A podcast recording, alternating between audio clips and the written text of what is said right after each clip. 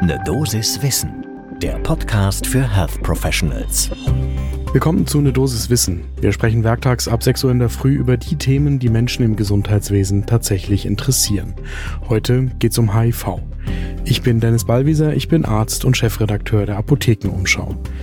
Heute ist Montag, der 6. Dezember 2021. Ein Podcast von gesundheithören.de und Apothekenumschau Pro.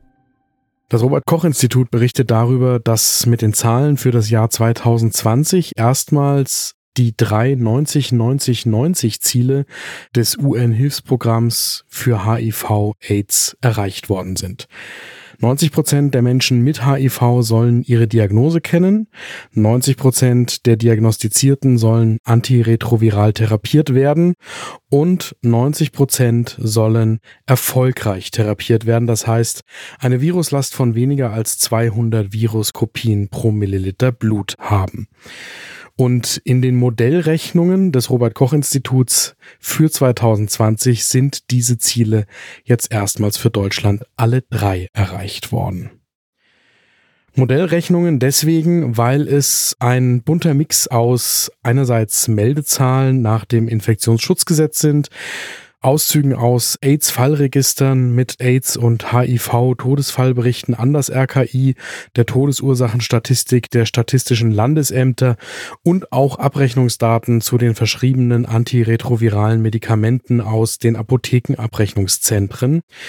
Und das heißt, das RKI ist in der Situation, dass es eben die Gesamtzahl der mit HIV in Deutschland lebenden Menschen und der neu diagnostizierten Menschen mit HIV schätzen und modellieren muss. Es sind also keine 1 zu 1 Zahlen tagesaktuell der Realität. Trotzdem weiß man eine ganze Menge über HIV. Im Jahr 2020 hat es geschätzt 2000 Neuinfektionen bei Deutschen gegeben. Das ist im Vergleich zu der Schätzung des Vorjahres von 2300 etwas weniger. Und gleichzeitig nimmt das auch in der Gruppe, die lange Zeit immer im Fokus gestanden hat, nämlich Männer, die Sex mit Männern haben, ein Rückgang von 1400 auf 1100 in dieser Schätzung. Dafür nimmt die Zahl bei den Menschen, die sich über intravenöse Drogen, also das Besteck, beziehungsweise heterosexuellen Sex anstecken, seit 2020 etwas zu. Ein anderer Trend, der auch schon seit ein paar Jahren besteht, ist, dass der Zeitpunkt der Diagnose HIV erst mit fortgeschrittenem Immundefekt gestellt wird. Das heißt, ein guter Teil der Menschen erfährt erst mit einiger zeitlicher Verzögerung, dass sie HIV-positiv sind. Knapp jeder fünfte tatsächlich erst durch das Ausbrechen des Vollbildes von AIDS. Das RKI geht derzeit davon aus, dass etwa 91.000 HIV-Infizierte in Deutschland leben und da wären dann auch 9500 eingerechnet, die laut diesem Modell ihre Diagnose noch nicht kennen. Insgesamt aber, und dadurch ist eben das 90-90-90-Ziel von UNAIDS erreicht worden, steigt die Zahl der diagnostizierten HIV-Infektionen jetzt auf über 90 Prozent an. Das war das letzte Ziel, das noch gefehlt hat. Bereits seit 2011 werden über 90 Prozent der HIV-positiven Menschen antiretroviral therapiert und auch schon länger werden mehr als 90 Prozent, im Moment sind es 96 Prozent zu den erfolgreich Therapierten gerechnet, denjenigen also mit einer niedrigen Viruslast. Die UNAIDS-Ziele sind für 2025, also bis 2025, angehoben worden. Das neue Ziel lautet bei allen drei Indikatoren den Wert auf 95 Prozent erhöhen. Das Robert Koch Institut zieht daraus verschiedene Schlussfolgerungen. Das eine ist, dass die Forschenden sagen, es muss noch mehr zielgruppenspezifische Testangebote geben und der Behandlungsbeginn, der soll noch früher erfolgen.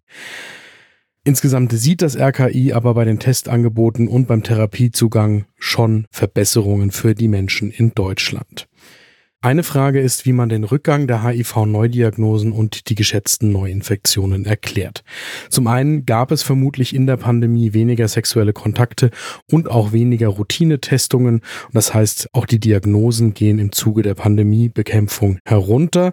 Außerdem wird auch weniger HIV-Präexpositionsprophylaxe, also PrEP, verschrieben. Eine genaue Quantifizierung dieser drei Faktoren ist aber im Moment nicht möglich.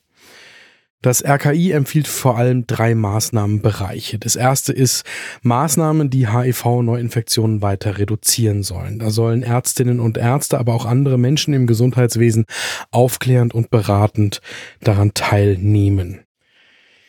Das Wichtigste für die Prävention von HIV und anderen sexuell übertragbaren Krankheiten bleibt, Kondome zu nutzen. Da braucht es weiterhin Aufklärung und wer ein Risiko eingegangen ist, der sollte zeitnah einen HIV oder einen Test auf andere STI machen. Zu diesen Maßnahmen gehört auch, dass KonsumentInnen von intravenös verabreichten Drogen ausreichend Zugriff auf sterile Spritzen und Konsumutensilien haben und dass die Drogenhilfe entsprechend mit Geld ausgestattet ist, um das auch leisten zu können.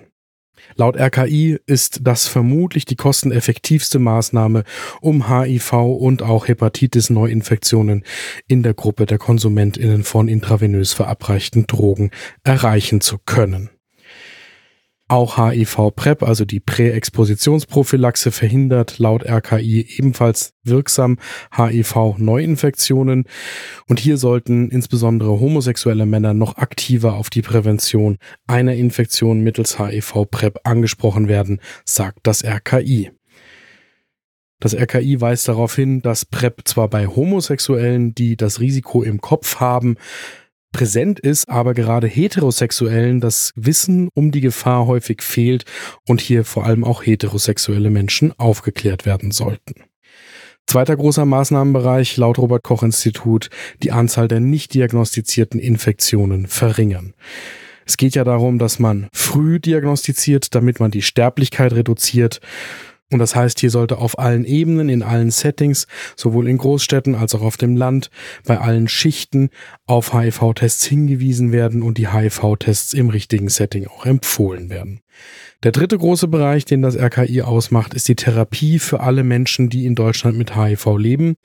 Zwar ist es einerseits so, dass in Deutschland die meisten HIV-positiven Menschen Zugriff auf die entsprechende Therapie haben, aber Menschen ohne Papiere und einzelne Personen aus anderen Ländern der Europäischen Union ohne gültige Krankenversicherung, die haben eben auch in Deutschland keinen Zugang zur HIV-Behandlung.